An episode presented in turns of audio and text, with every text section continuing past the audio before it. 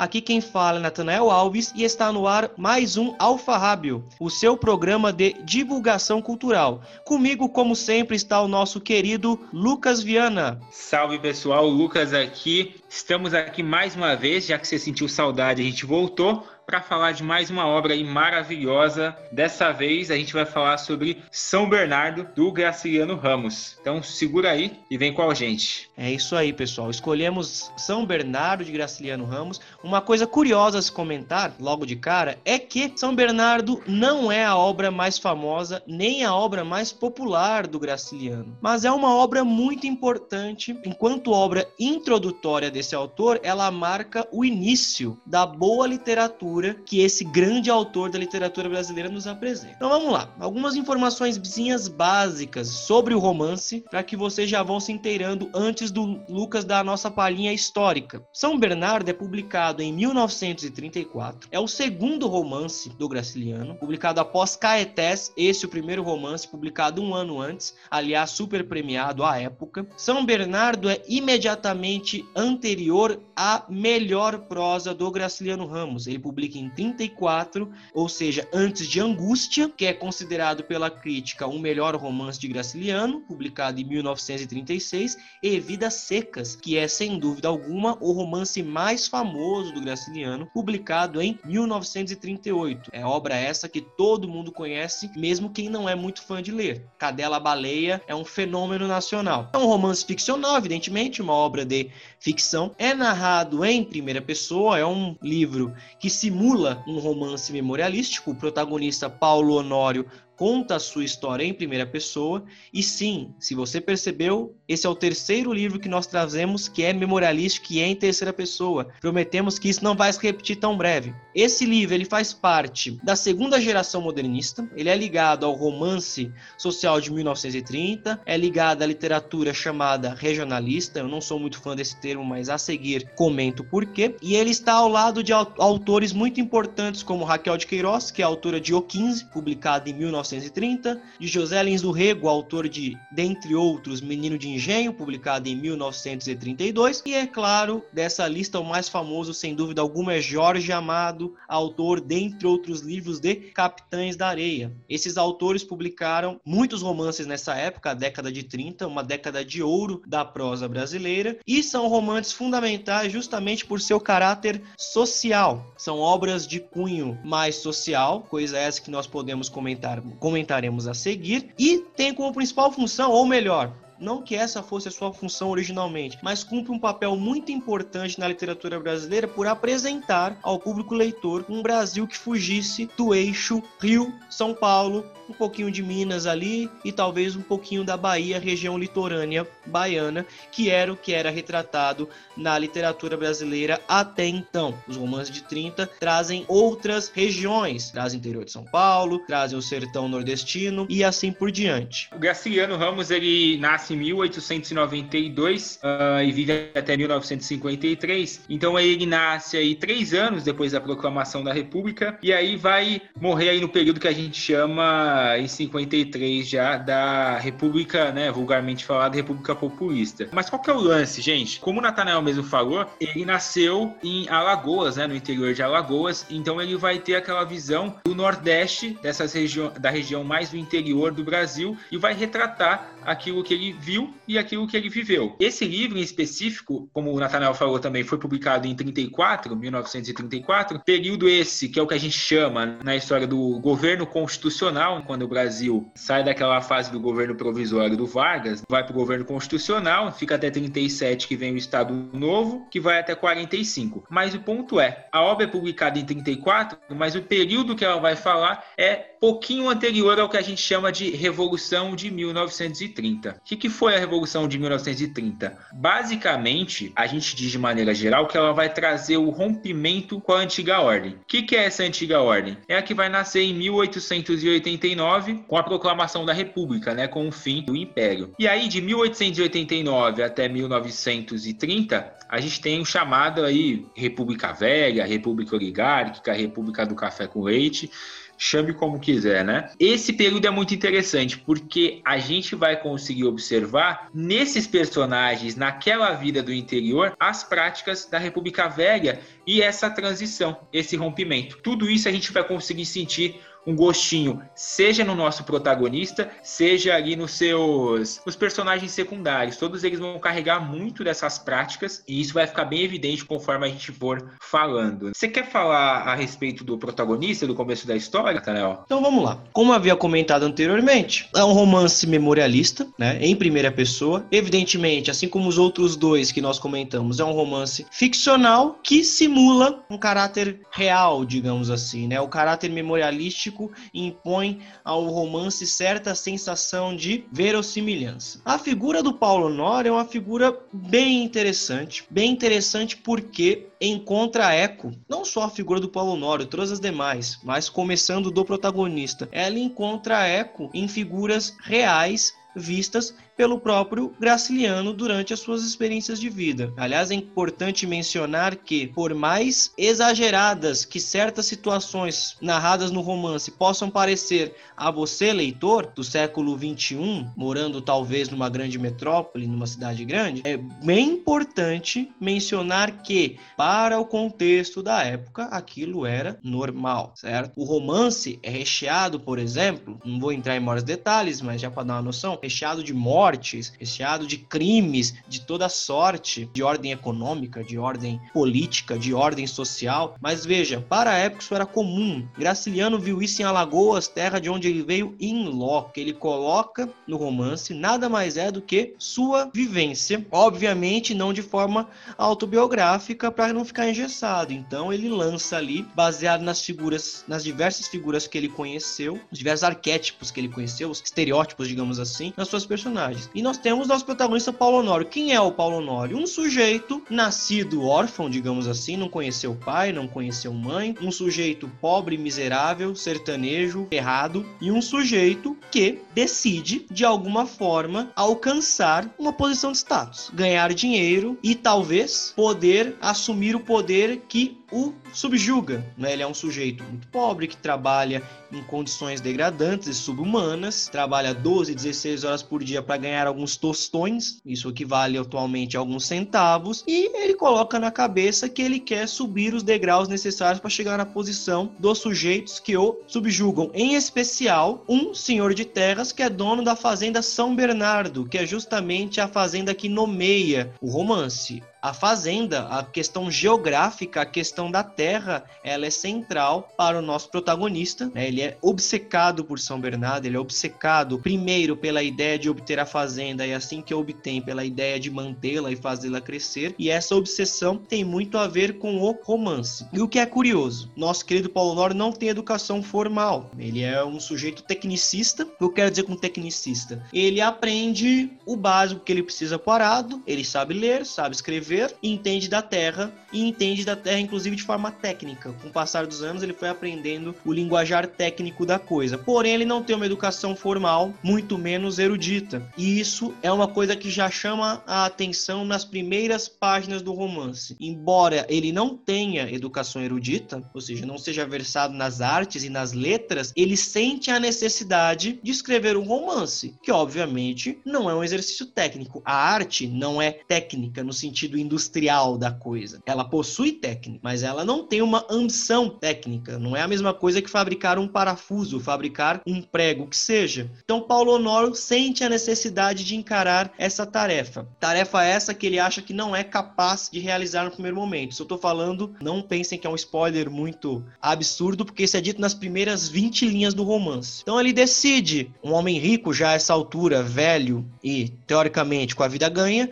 ele decide juntar os seus amigos, na verdade, uns puxa-sacos que o cercam, para que eles escrevam suas memórias. Processo esse que não dá certo por uma série de fatores, ele se vê sozinho nessa empreitada, empreitada essa que ele tenta encarar. E ele tenta por quê fazer encarar essa empreitada de escrever um romance sobre si mesmo. A grande questão, isso lembra um pouco, né, o nosso querido Brás Cubas, a grande questão é que ele sente a necessidade de falar de si, não de maneira tão blasé quanto o Brás Cubas, né, o nosso protagonista do podcast anterior, uma maneira mais amargurada, né? O romance é um romance bastante trágico, de certa maneira, mas ele sente essa necessidade de pegar o que está interiorizado e externalizá-lo, colocar para fora coisas que lhe incomodam. E o que é curioso, isso que eu acho interessante, é que ao mesmo tempo em que ele coloca para fora supostas coisas que ele tem interiorizadas, ele consegue a partir desse exercício, com o passar das linhas, ir refletindo sobre si mesmo. Isso não é perceptível, né? O leitor que está me ouvindo falar isso e já leu uma parte do romance pode estranhar. Isso não é perceptível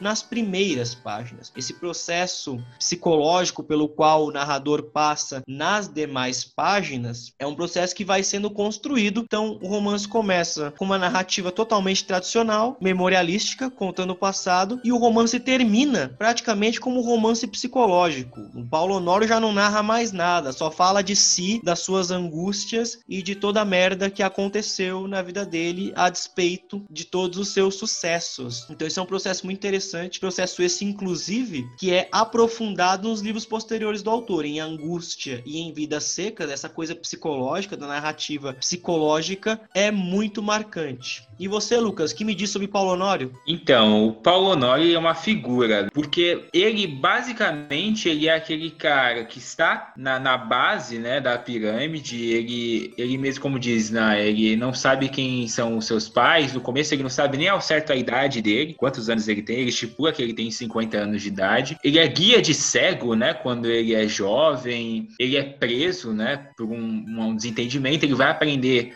ah, ele vai ser alfabetizado na cadeia com uma Bíblia. Né? E ele é aquele homem rude que tem pouca informação, só sabe ler e escrever, mas que tem um objetivo. Ele percebe que, olha, qual que é o parâmetro de sucesso e essa obsessão por São Bernardo faz muito sentido dentro da dinâmica que ele vive. República Velha, se a gente pegar aí década de 10, década de 20, o Brasil ainda vive muito dependente. O Brasil é predominantemente agrário e principalmente com a questão da monocultura. O café no Sudeste, né, você ainda tem um pouco do açúcar, você tem mandioca, você tem uma série de coisas que você planta no Nordeste, enfim, predominantemente agrário, então você é muito dependente disso. Então, qual que é o sonho de vida da pessoa? É ser um latifundiário, é ter uma grande propriedade, uma propriedade próspera. E isso é uma coisa que geralmente você herda. Então, você tem, por exemplo, lá no Memórias Póstumas, o Brás Cubas, ele herdou a propriedade do pai dele, ele nunca, nunca teve que mover uma palha. É, então, o Brás Cubas é uma pessoa de maior sensibilidade, é uma pessoa intelectualizada, porque ele não teve que se submeter a uma série de coisas para conseguir isso. E essa série de coisas que eu digo é que o Paulo Honório, como um cara que não tinha nada, era um marginalizado, vai ascender na vida. Então, primeiro ele trabalha, inclusive na própria propriedade de São Bernardo, trabalha 12 horas por dia para receber pouquíssima coisa e ele vê que aquilo não vai virar. Trabalha na enxada, embaixo do sol quente, ele não vai ganhar dinheiro com isso, não vai conseguir enriquecer. Então ele meio que vira ali um, um mascate, né? que é um, digamos assim, um andarilho barra vendedor ambulante, ele também é agiota, empresta dinheiro, é um cara que faz de tudo para conseguir chegar no objetivo dele, seja isso lícito ou ilícito. Então, se o Paulo Honório tiver que dar uma surra em alguém que pegou dinheiro e não emprestou, se ele tiver que matar, ele vai fazer. Ele é basicamente um empreendedor moderno que foi bem inspirado em todos os coaches possíveis e focado no objetivo objetivo dele, que é enriquecer. No caso, no Paulo Honório, é ter a propriedade, é ser uma, um latifundiário. Então, nesse processo para alcançar o que ele vê como sucesso naquela sociedade, ele vai passar pelo processo que eu, eu chamo né, de embrutecimento. Então, para enriquecer, sair da pobreza e chegar a se tornar um homem de sucesso, ele vai ter que se embrutecer. Ele vai lidar com um mundo que é hostil, ele vai lidar com bandidos, com pessoas mal, mal intencionadas, e aí precisa ser mais forte que isso. Então, nesse processo, processo ele vai meio que perdendo a sua humanidade. Interessante que nesse processo ele vai conhecer um, um personagem que é muito importante, que é o Casimiro Lopes, que é um personagem que eu digo assim que é o personagem que ele mais tem estima, é o cara que ele, ele inclusive gosta, né? Ele tem uma admiração pelo cara, mas por quê? O cara nada mais é que uma extensão das vontades dele. Então muitas vezes Paulo Honório não precisa nem dizer, o cara já faz antes. O cara é o fiel escudeiro dele, é quase como um cachorro, né? O cão de guarda dele. E falando dos personagens, os amigos amigos do Paulo Honório, inclusive os amigos que são chamados para fazer, ele fala, né, que tenta criar o livro através da divisão do trabalho. Então, cada pessoa, cada amigo dele ia fazer, ia ser responsável por uma parte do livro, ele ia contar a história, eles iam escrever, ia colocar o nome dele, ia receber os créditos e iria ganhar dinheiro com isso. Cada personagem é muito, uh, é muito sintomático, porque você tem um padre,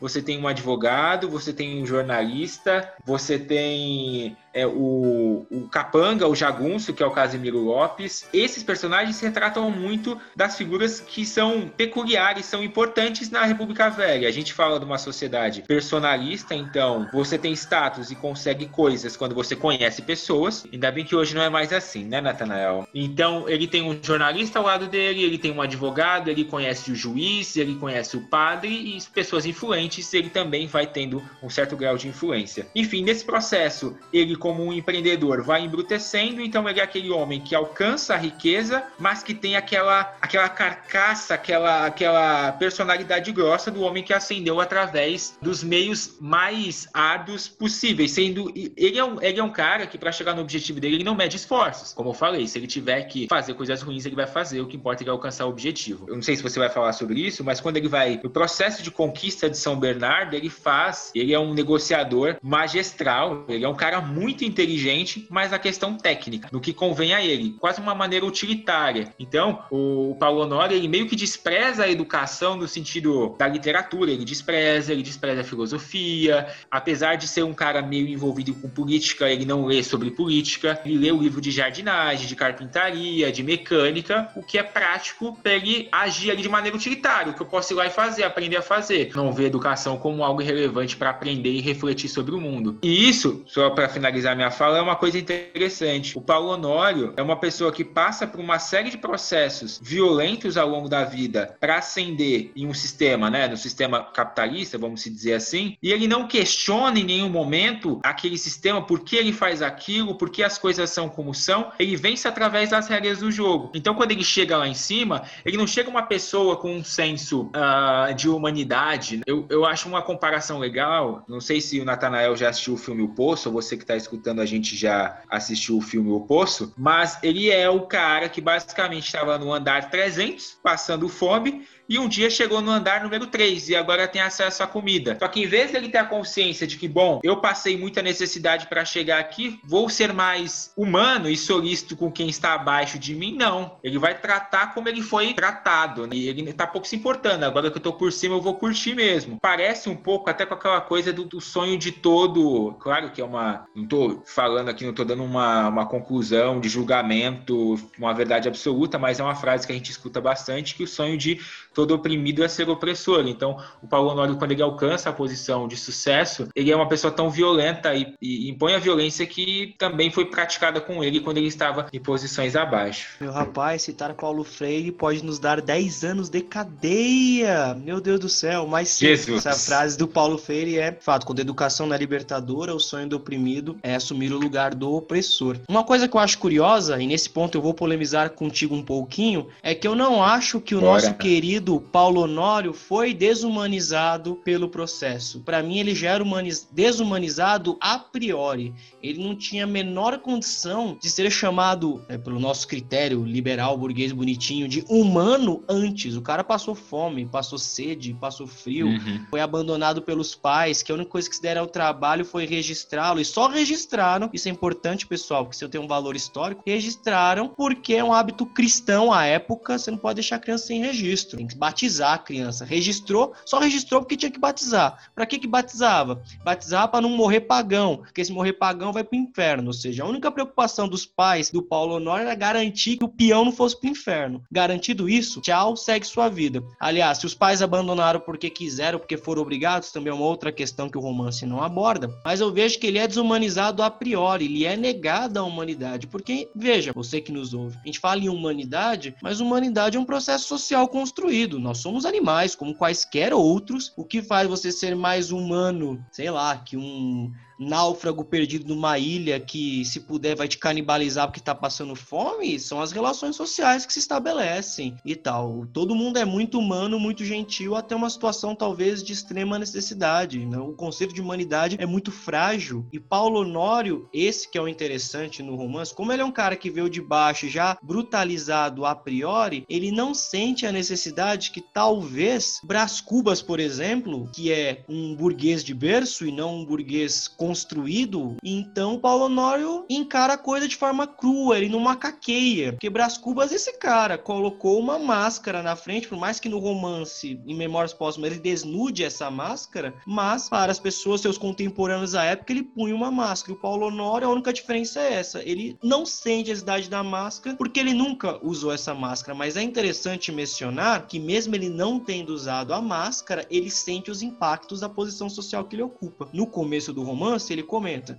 Eu tenho 50 anos, barba no rosto, etc e tal, e dinheiro. E ele comenta: Antes da barba e do dinheiro, eu era menos respeitado. Ou seja, mesmo ele sendo esse cara bruto e tudo mais, ele tem plena noção de que o fato dele ser mais velho lhe, impõe, lhe dá um fator de respeito que ele não gozava enquanto jovem, o fato dele ser rico lhe dá uma posição da qual ele não gozava enquanto jovem, ou seja, ainda que tenha sido brutalizado a priori e ainda que ele reproduza uma série desses processos durante a sua escalada, ele é um cara que tem noção das estruturas e se as recusa ou não, isso eu vou falar mais para frente quando a gente tocar em outros tópicos. O que eu queria comentar agora é que é muito curioso, porque para que você que está nos ouvindo agora, se tem uma noção clara de quem é o nosso Paulo Honório, eu vou usar uma analogia bem tosca, o Lucas vai até rir de mim. O Paulo Honório é um Thomas Shelby, sabe, do Peaky Blinders, é um Thomas Shelby à moda antiga, um Thomas Shelby de verdade. Ele é um free calculista raiz. O Thomas Shelby não, é gadão demais. A mina fala, ah, vamos lá, ele vai. Né, Hollywood macaqueia, coisa bonitinha,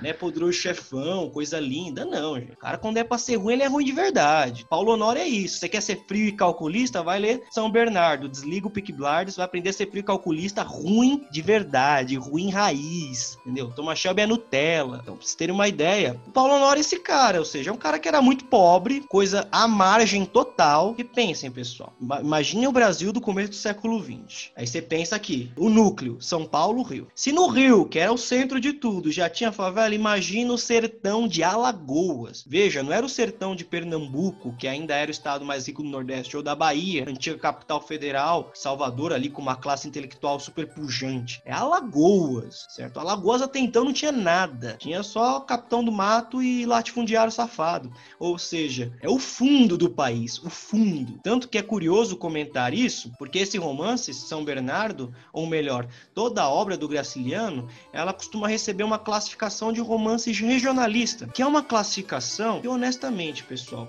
meus professores de literatura da universidade me perdoem, que eu acho uma porcaria. Sabe por que eu acho uma porcaria? Eu explico para vocês. Por que essa literatura é chamada regionalista? Só porque não passa no Rio ou em São Paulo, então aqui, aqui não é região, aqui, então aqui é o núcleo onde tudo acontece, o resto é regional, o resto é pitoresco. Poxa, não é tudo Brasil? Então eu desprezo a classificação romance regionalista. Tá? Eu acho que eu prefiro romance social de 30, neorrealismo, são classificações mais adequadas, né? Que justamente esse romance entra nos outros Brasis, digamos assim. O Brasil não conhecia a si mesmo. Isso é curioso de mencionar, que a gente não pode recusar. Né? O Lucas estava comentando comigo fora da gravação de que ao pesquisar críticas, resenhas sobre São Bernardo, ele comentou de várias críticas, resenhas, textos que negavam o caráter social da obra graciliana. E desculpem-me, cada um lê do jeito que achar mais conveniente, mas eu acho isso um absurdo.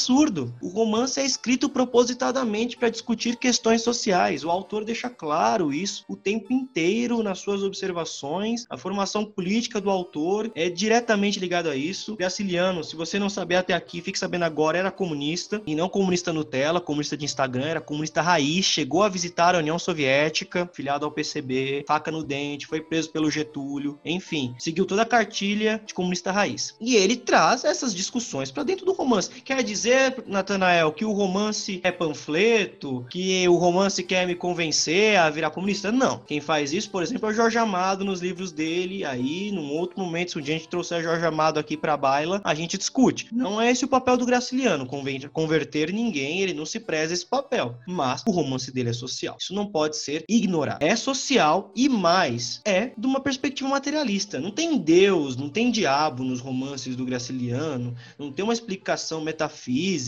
ninguém ora, não tem nada disso. Ele vai discutir a questão pelo viés econômico, pelo viés social e, além disso, pelo viés subjetivo das pessoas nesse meio. Ou seja, ele não apenas escreve lá sobre o Paulo Honório ascendendo socialmente, matando gente, fazendo o que tem de fazer. Ele tenta observar o processo subjetivo que passa na cabeça do Paulo Honório. Não é só o cara, também nessa coisa, ah, vilão de desenho animado. Não é por aí. A questão é justamente o que é esse homem, essa exceção à regra. O que é esse cara que pega um facão e sai abrindo o caminho rumo à prosperidade num país de miseráveis. O país de 1930 era isso, um país de miseráveis. Quem é esse sujeito? Como ele pensa? Essas são algumas questões que o nosso querido Graciliano Ramos traz. E traz não só nesse romance, em todos os romances do Graciliano, esses aspectos são discutidos. Vidas Secas, que é o mais citado, traz por um viés muito mais explícito, né? Vida Seca é bastante explícito. Por isso é um livro que divide opiniões. Muita gente ama, mas muita gente também odeia. Já os outros romances dele, como por exemplo o próprio São Bernardo, são mais implícitos, mas essas questões estão lá. A obra, ela é, ela é tão completa que tipo você pode ler ela, claro, cada um vai ter sua interpretação, mas se você ler, por exemplo, sem buscar um aprofundamento, ler, digamos assim, só pela história em si, só pelo romance por si só, ela mesmo assim é boa, sabe? Nada que está ali é por acaso. O Graciliano Ramos pensou em cada coisa. Então, assim, por exemplo, se você quiser falar sobre racismo, a relação do Paulo Honório, que aparentemente é um homem branco, né, que era pobre e se tornou rico, mas é um homem branco, a relação dele com os personagens que são negros fica evidente o, o racismo, né? Você pensa aí que a escravidão acabou em 1888, a gente está em 1930. Não tem nem 40 anos direito. E, por exemplo, a relação dele com o personagem lá que é, que é empregado dele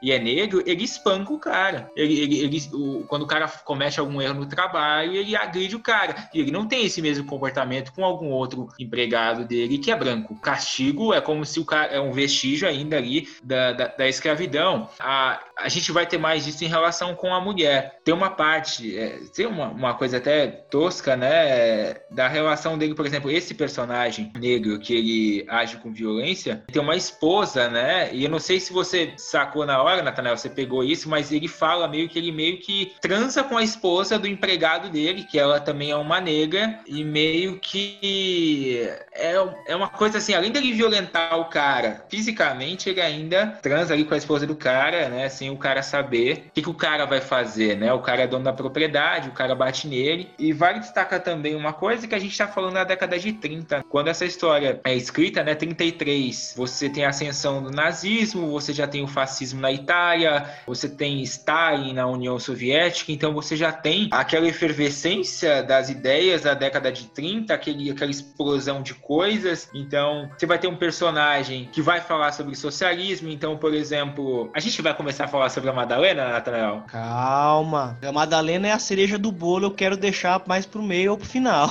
Mas é, essas ideias você vai sentir, né, na relação do, de como ele impõe o trabalho a, a quem está abaixo dele. E quando a esposa dele chegar, ela vai trazer novas ideias. Eu acho que uma coisa que é interessante é aquele conceito de reificação do Lukács, né, onde quando a gente fala sobre capitalismo, no processo onde a, de produção, né, vamos dizer, vamos dizer assim, de mercadorias, mesmo que a gente esteja falando ali de uma sociedade agrária, as pessoas também acabam de certa maneira se tornando produtos, se tornando mercadorias. E o Paulo Honório ele, ele trata as pessoas uh, como objetos de mercadorias. Eu concordo com uma coisa que o Nathanael falou, né? Ele é um cara que a humanidade dele já é negada desde o começo. Então, é difícil você imaginar um cara que vai passar por um processo violento pra caramba ao longo da vida, até ele se tornar um homem feito, e, e dificilmente ele aguentaria tudo isso se ele fosse um cara sensível, reflexivo, que tivesse empatia, ele dificilmente sobrevi sobreviveria, ou nem sequer despertaria essa essa, essas características nele. Eu acho que é isso. Uh, se você quiser entrar aí para falar da Madalena, alguma outra coisa. Antes de nós entrarmos na Madalena, nosso querido Lucas está ansioso e tem razão por estar, uma personagem fundamental do romance. Digo desde já que é minha personagem predileta. Queria comentar um pouquinho com vocês sobre elementos, vocês sabem, né? Natanael é o cara chato que quer falar de técnica literária. Pois bem, comentar apenas algumas coisinhas no questão da construção do romance mesmo, que eu acho legal que vocês saibam. A primeira coisa delas é a seguinte: vocês perceberão isso logo na primeira página, mas vale mencionar para que vocês não fiquem com aquela sensação de nossa, será que é isso mesmo? O texto ele é escrito de forma simples, áspera, propositadamente, certo? O Graciliano ele tenta emular a aspereza do nosso protagonista do Paulo Honório através de uma linguagem bastante simples. Linguagem essa que, aliás, o Graciliano usará em praticamente todos os seus textos restantes. Como ele sempre fala de coisas ásperas, de coisas duras, de coisas difíceis,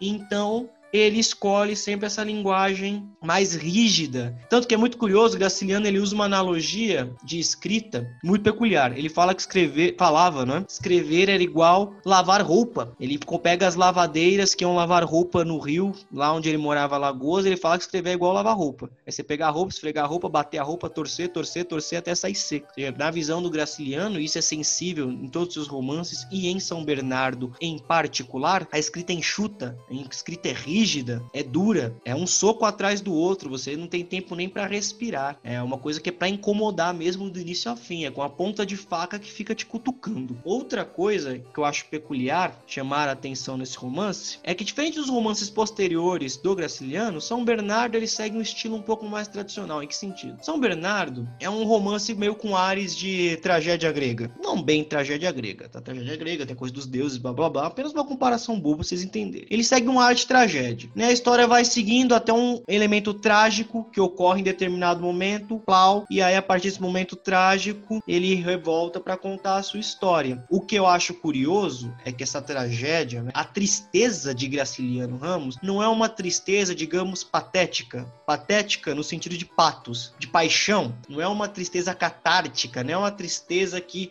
dá aquela explosão de sofrimento e depois a coisa se estabiliza. A tristeza nas obras de Graciliano em São Bernardo, isso é muito particular, é uma tristeza insolúvel. Ou seja, a merda aconteceu, eu vou continuar sofrendo porque essa merda aconteceu e não há nada que eu possa fazer para resolver. O livro acaba, corre a tragédia e ah, aconteceu, faz anos. Lide com isso. Exato. E Graciliano começa essa mania aqui, depois piora. Em Vidas Secas, por exemplo, o livro cometa, termina como começa. Ou seja, Graciliano ele curte a tristeza insolúvel, a tristeza que não se resolve. Por quê? As pessoas personagens que ele narra e as situações que ele apresenta são situações, ao menos da perspectiva que ele adota, inclusive a perspectiva política que ele adota, são situações insolúveis a partir da perspectiva individual. Paulo Honório é incapaz de quebrar o ciclo que ele mesmo estabelece. Ele é incapaz de abandonar o poder que ele alcança porque ele vive em prol desse poder, ele vive em relação desse poder, o poder que o torturava quando ele era era criança, jovem, e os primeiros anos da vida adulta, poder esse que ele assume passa a torturar outrem e ele é incapaz de quebrar esse ciclo. Ele não tem força, ele gasta toda a sua energia para assumir essa posição. E assim que ele assume, e é claro, é a questão do conforto que ele alcança após tornar-se rico, ninguém abre mão disso da noite para o dia. Mas mesmo que ele quisesse, isso é uma coisa legal do Graciliano, ele não pinta o cara como um vilão. Não é um vilão, é um cara que tá preso também numa estrutura social que é muito maior do que ele e que no é um fim, produto, né? Exato, e que no fim cabe julgá-lo. Cabe por um lado, sim, ele cometeu crimes, deveria ser preso por eles, etc e tal. Mas por outro, naquela realidade miserável onde ele vivia, ele teria outra possibilidade de ter uma vida minimamente satisfatória, um cara que chegou aos 20 anos analfabeto. Isso é uma coisa que Graciliano traz que eu acho muito importante. Você não dá para julgar o cara pela métrica de bem e mal, bom ou ruim, porque você fica com essa dúvida ao final do livro. Pô, o cara foi um filho da mãe, um canalha. Mas, se fosse de outro jeito, esse cara tá cortando cana. 15 horas por dia, talvez morto aos 30. quem sabe, ou seja, pior, melhor, como é que eu balizo isso? E aí entra numa questão, e aí sim a gente pode começar a falar da Madalena, meu caro Lucas. Antes de você entrar na, na Madalena, eu lembrei de uma coisa que a gente tinha falado no Memórias Póstumas, que a gente que eu, eu comentei com você assim, que existe vários Brás Cubas hoje em dia. E eu acho que mais comum do que Brás Cubas existe, existem muitos Paulonórios. Eu acho que existem vários, né?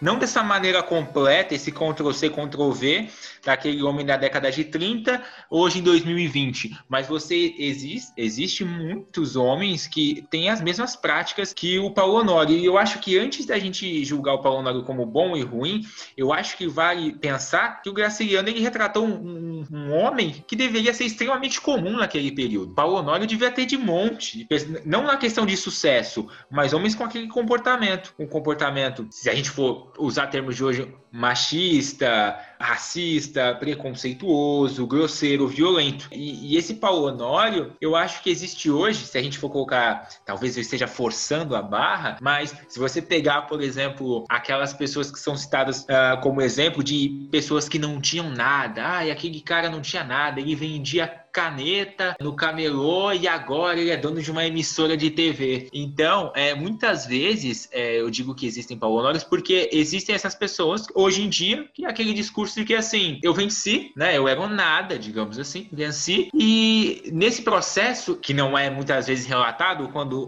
quando é romantizado, ele precisou ser um escroto. Isso eu falo nos dias de hoje. Ele precisou enganar, ele precisou mentir, talvez ele precisou até roubar. Ele fez para chegar lá. É um pouco de Paulo Honório. Muitas vezes aquele patrão, aquele chefe, aquele dono da empresa que é, é, extremamente escroto com os funcionários, comete assédio moral. Claro que é numa escala menor, talvez não tenha a violência física do Paulo Honório, é, a, o assassinato propriamente dito, mas é, em certo grau existe essa pessoa que perde empatia quando assume, assume aquela posição.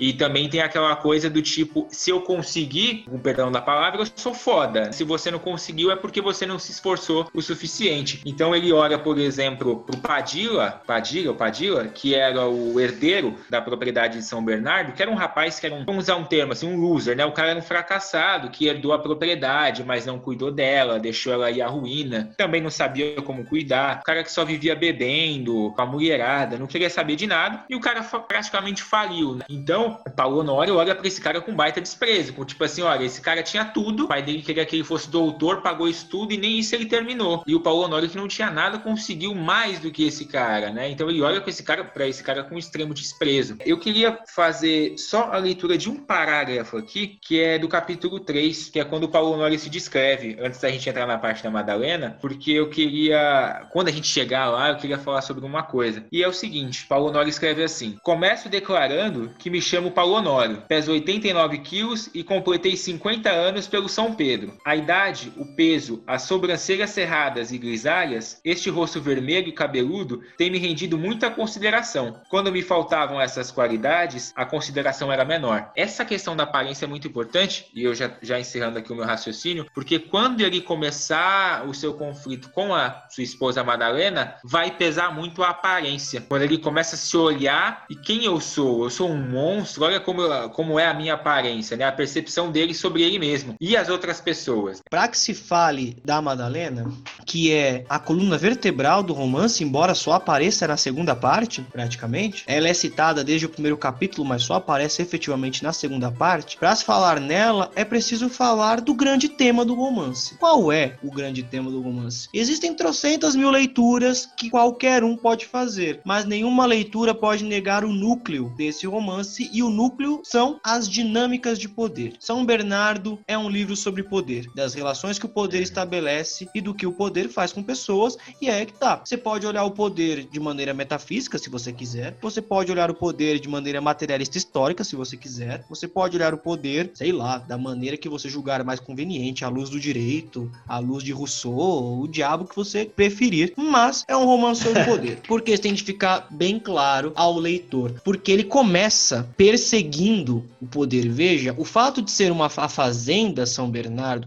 entendam, só é uma fazenda fazenda, porque ele mora no interior de Alagoas, porque ele passou o pão que o diabo amassou, amassou naquela fazenda, e aquela fazenda representa a capacidade de mudar de posição e assumiu a posição do cara que oprimia. Se Paulo é. Honório fosse um operário aqui da Moca, bairro onde eu moro, da década de 30, ele ia olhar pro Rodolfo Crespi, que era italiano cheio de fábrica aqui, e ia falar: Eu quero ter uma fábrica de cotonete. Ou seja, é fazenda porque o poder em Alagoas, no sertão de Alagoano, era uma fazenda. Se fosse em São Paulo no Rio, ia ser uma fábrica. Se fosse hoje, ele ia querer ser dono do Google, sei lá. Mas a questão é poder. O poder no universo dele se materializa através de São Bernardo e ele vai atrás desse poder. Por que isso é importante mencionar? Porque ele consegue esse poder, ele consegue a fazenda. Quando ele consegue, afinal, a fazenda e faz ela sair, deixar de ser um latifúndio pré quase feudal e faz com que se torne uma fazenda ligada ao modo de produção capitalista, ou seja, o cara é esperto, isso não se pode negar. Ele faz policultura, né? Ele se torne, exato, uma fazenda de policultura de agropecuária industrial. O cara é genial. O cara sabe de máquinas, o cara, a fazenda exporta, triplica o, o número de lucro que ela alcança. Ele vira um senhor muito poderoso, muito poderoso. E aí ele decide, aí mais uma vez exercendo o seu poder, que ele quer ter um herdeiro. Ou seja, como toda pessoa que alcança poder na sua vaidade, decide que esse poder precisa se perpetuar para além da sua vida. Então ele decide ter um herdeiro. Quando decide ter um herdeiro, ele vai caçar mulher para ter um herdeiro. E obviamente, como todo cara machista de seu tempo, ele não ia, evidentemente, pegar as mulheres com as quais ele se relacionava e com as quais ele copulava regularmente, porque como todo homem com essa cabeça, tem a mulher para casar e a mulher para fazer o que tem de fazer.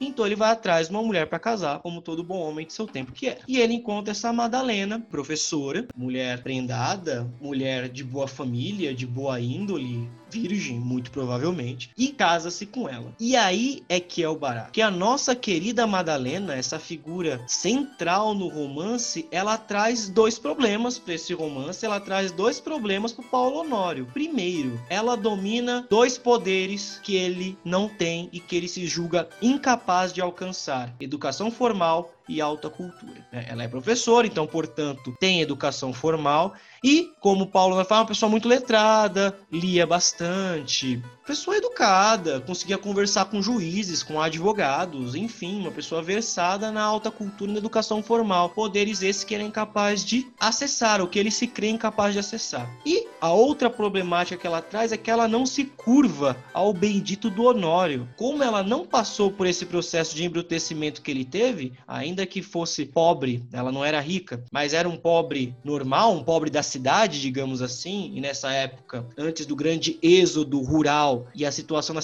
na cidade piorar muito, o pessoal que vivia na cidade tinha uma vida marromeno ali, pobre operário normal, ele começa a se sentir incomodado, porque ela, ela é boazinha, ela quer abrir uma escola e ela quer ajudar as crianças e ela acha que não tem que tratar o empregado daquele jeito e o cara quer falar grosso e ela não peita no sentido moderno de hoje, né? Tipo uma 12 na mão, mas ela meio que enfrenta, ela não se submete, ela não abaixa a cabeça para ele necessariamente e isso põe em xeque. O poderoso senhor de terras não consegue dobrar uma mulherzinha franzina. Isso juntando-se a outras questões que o Lucas comentou, ele se acredita, ele tem um choque de autoestima. Primeira primeira vez na vida ele para para pensar, puxa, eu sou um cara feio, ela é bonita pra caramba.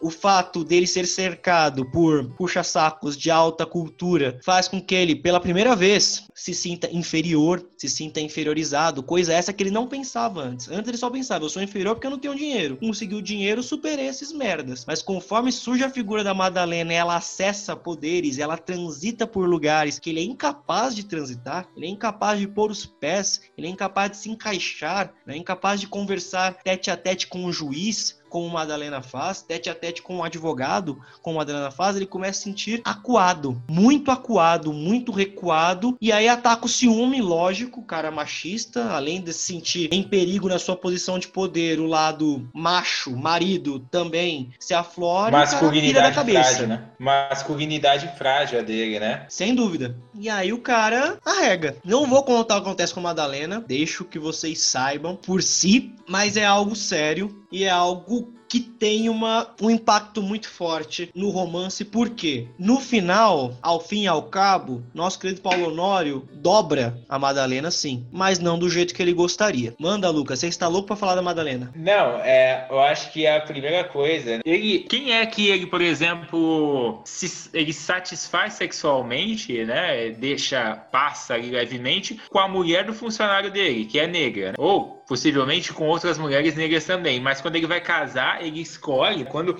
ele descreve a Madalena é a mulher branca, loira, com feições frágeis, obviamente. Ele não vai escolher uma mulher que de alguma maneira tenha feições fortes, né? Que possa representar alguma oposição a ele, sei lá. Casta, enfim, todo aquele padrão, digamos assim, sacro, né? Que é criado da mulher. E aí, quando ele vai propor o, ca o casamento para ela, é, é, é um interessante. Eu acho que isso não é spoiler, mas ele vai falar com ela e, ele, olha, você quer casar comigo? Ela, ué, mas e o amor, homem? E o amor? A gente não, não se ama, a gente mal se conhece. Ele falou, o amor que se dane, olha, eu vou te dar isso, isso, aquilo, eu tenho uma propriedade, você vai morar comigo, nunca vai te faltar nada, pode ficar lá o dia inteiro com os pés para cima, eu só quero que você seja minha esposa, né? E ela pensa bastante e acaba aceitando. E aí que é o lance, né? Ele não tem nada a ver com ela, né? Ele não, ele não tem sobre o que conversar com ela, não tem, porque são seres humanos completamente opostos. E aquele Paulo Honório que foi capaz de dobrar, de tomar posse, de submeter tudo ao longo da sua vida para ascender socialmente, ele não consegue submeter aquele ser que é frágil, que ele deveria submeter facilmente, assim como ele fez com tudo, com seus empregados. E ele não consegue. E aí, quando ele não consegue, a masculinidade frágil dele é muito afetada, porque ele se sente inferiorizado em relação à mulher, e como a mulher consegue, né, desenrolar, conversar com todo mundo da propriedade, como o Natanael mesmo falou, principalmente intelectuais, ele fica, meu, essa mulher, ela, é, ele não tem posse sobre ela. E se ele não tem posse sobre ela e ela tem esse poder de ser minimamente livre, ele começa a pensar que ela pode trair ele. E aí atinge ainda uma coisa mais ainda a masculinidade dele, que é o fato dele ser corno, né? Por mais que ele faça o empregado dele de corno, né? Ele não quer ser corno.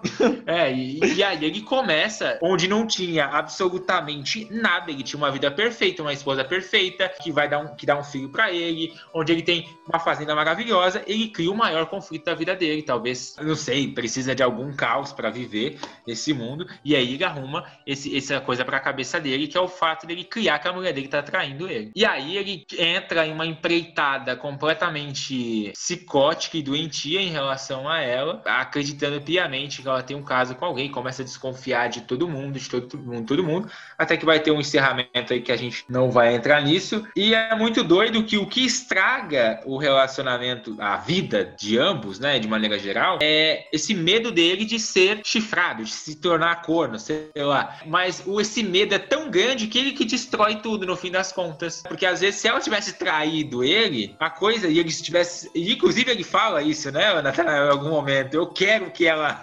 Ele, ele quase que deseja a Eu, eu quero que ela tenha me traído com fulano de tal. Eu vou matar ela. Ele começa. Ele, ele, ele cria tanta loucura na cabeça dele que ele começa a desejar que a mulher dele de fato traia ele. Para que ele tenha de fato um motivo e esteja certo. E toda a loucura dele tenha uma justificativa, né? É, enfim, é, é, é, é isso é tudo, né? Claro que tem toda uma questão é, extremamente patriarcal, machista por cima, mas é uma, uma coisa muito doida. Pode falar, Nathanael. Não, mas você falou isso é tudo, cara. A dor do corno é a dor do poder enfraquecido. Veja, não existe corna. Existe mulher traída, sim, mas não existe corna. O conceito de corna. Por quê? Porque sociedade patriarcal, a mulher não exerce poder sobre o homem. Então, quando ela é traída, o que é quebrado é apenas o pacto de apenas, enfim, o pacto de fidelidade, mas não uma relação de poder estabelecida. Então Paulo Honório ele fica louco para ter sido traído de fato, para que ele possa, enfim, exercer o poder sobre ela, porque se fosse traído, ele ia ou matá-los, ia estaria amparado Exatamente. pela lei, não sei se vocês sabem, mas até pouco tempo atrás, até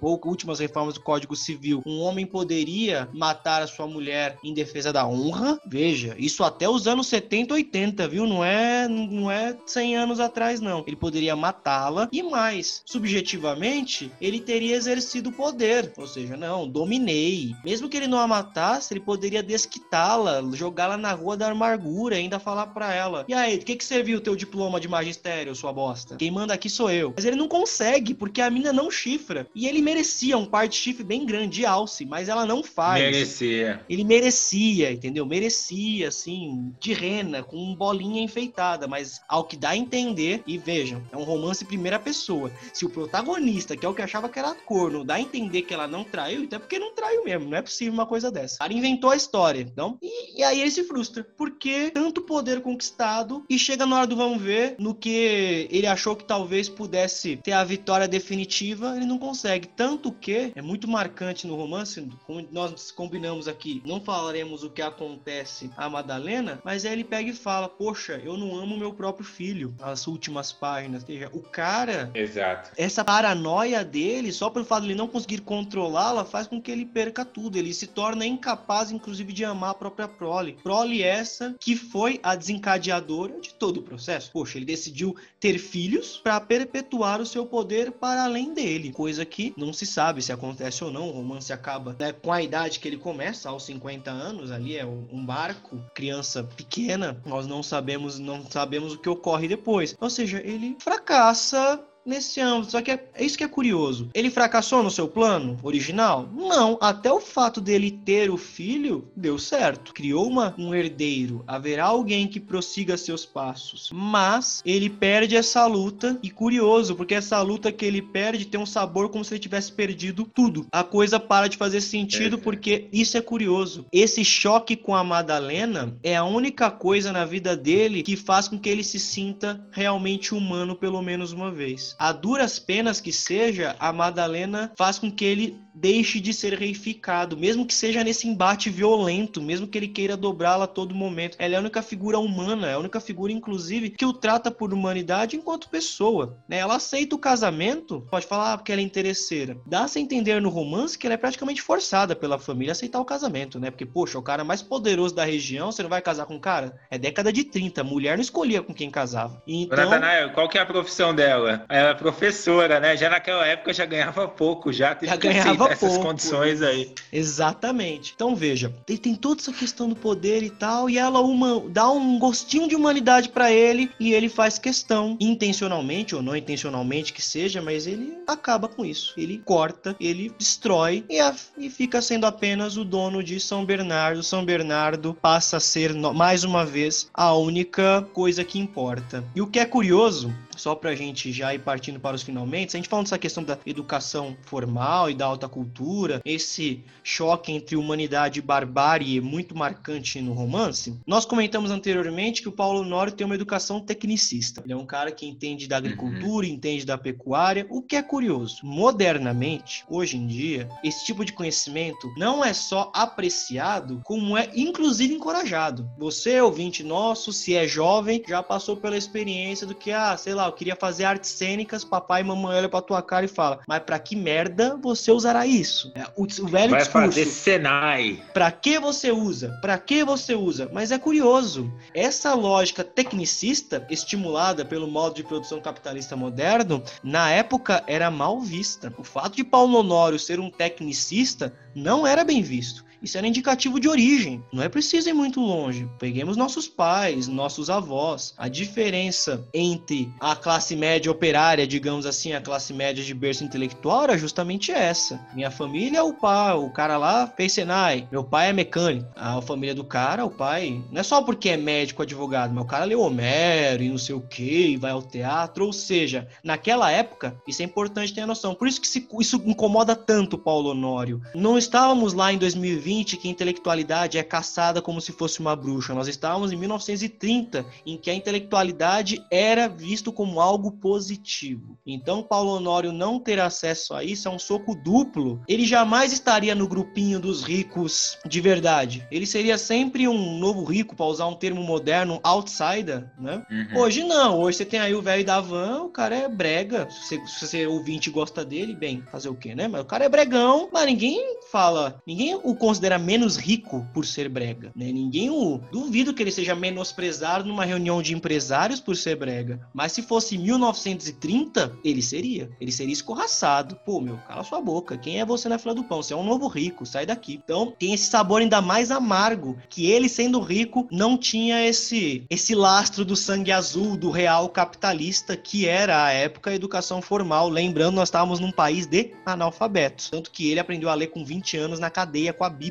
É isso, Lucas. Tem mais a dizer? Vamos para os finalmente. É, você tocou em um ponto interessante, né? É, nesse momento, ainda ser intelectual, dinheiro não era tudo, né? Você tinha que ter o dinheiro e um pouquinho de uma bagagem, um pouquinho de uma leitura, falar minimamente, digamos assim, bonito, ter alguma bagagem. Hoje em dia, o dinheiro assume completamente o papel total da coisa. Não interessa se o que você lê, se você é toscão, ignorante, uh, pouco importa. O que importa é o sucesso material, né? Isso que você falou do, é, é, do filho dele, só para encerrar, o Paulo Honório fala no começo, né, que ele vai poupar o leitor dos detalhes que não são tão relevantes da obra. Ele vai deixar uma coisa concisa mesmo e objetiva. E a ausência, em grande parte, talvez, dele falar sobre seu filho, da relação com o filho, é, mostra muita coisa. Né? Talvez para ele não foi importante. Então ele nem sequer relata. Grandes chances do filho dele ser mais um Padilha, mais uma pessoa que o que ele tanto quis, ele não criou, não cultivou e talvez não siga os passos dele, né, por negligência dele mesmo. Sei lá. É, eu também pensei nisso mesmo mesmo. Isso, como seu comentário é bastante pertinente, porque essa sensação que se causa, que o moleque é abandonado, é criado pelos empregados. Bom, pessoal, só uma curiosidade antes de nós encerrarmos. Há um filme chamado São Bernardo, de Leon Hirschman, feito em 1972, baseado no romance de Graciliano Ramos, e é um dos filmes, é considerado um dos filmes mais importantes do cinema novo, ou seja, tanto quanto a obra é fundamental para a literatura dos anos 30, o filme São Bernardo é fundamental para o cinema dos anos 19 1970. Recomendo bastante que vocês assistam, vale a pena. Obviamente há diferenças em relação ao enredo do livro, até porque eu não acredito em releitura cinematográfica que siga o enredo ipsis literis, não faz sentido, né? Mas é um filme muito bom, recomendo que vocês vejam. Inclusive, ah, não tô afim de ler o romance agora, fiquei curioso para saber o que acontece com a Madalena e eles não vão me contar. Assista ao filme então, mate a curiosidade. O filme tem uma estrutura bem peculiar, em alguns momentos ele se assemelha ao teatro, uma construção bem interessante. E aí depois você parte pro romance. Não é o que eu recomendo, mas já que está morrendo de curiosidade, só não pegue spoiler de resumo. Faça comigo não. Ou veja o filme, ou leia o livro. Vale muito a pena. Graciliano é muito bacana. É um dos meus autores prediletos. Para mim é um dos melhores autores do século XX, não só da literatura brasileira, mas também da literatura mundial. E ele tem uma vantagem muito importante em relação a outros grandes autores do século XX né, em relação a Guimarães Rosa, em relação a Clarice Lispector. Qual é a vantagem do Graciliano? Ele é acessível. Ele é um autor tecnicamente interessante. Ele é um autor que escreve excelentes livros, um aprofundamento filosófico, sociológico, psicológico, mas ao mesmo tempo ele é um autor muito acessível. Ele não oferece dificuldades absurdas ao leitor, diferente de Guimarães Rosa, que dependendo do livro você sofre, ainda mais se você não for de Minas. Você toma uma porrada atrás da outra e não entende quase quase nada. Então aproveitem o fato de que Graciliano é um sujeito muito acessível e não deixem de fazer essa leitura. E é isso, pessoal. Espero que vocês tenham gostado. Se vocês ainda não ouviram nossos dois programas anteriores, procurem no Spotify, sigam-nos nas redes sociais, ou melhor, na rede social. Estamos apenas no Instagram, arroba Podcast. Mandem suas sugestões, pedidos, dúvidas por lá, ou então nos contactem por e-mail, alfarrabiopodcast.gmail.com e mandem por lá suas dúvidas, sugestões, pedidos de livros, pedidos de resenhas e assim por diante. E é isso, né? Beijo no coração de vocês aí. Fiquem na paz, é isso aí. Leiam um livro e, como diria o ET Bilu, busquem conhecimento, né, Natanael? Busquem conhecimento, exatamente. Um bom final de semana para vocês, pessoal, já que vocês ouvirão este programa numa sexta-feira. Se não estiverem ouvindo numa sexta, uma boa semana, um bom dia seguinte e assim por diante. Um forte abraço e até mais.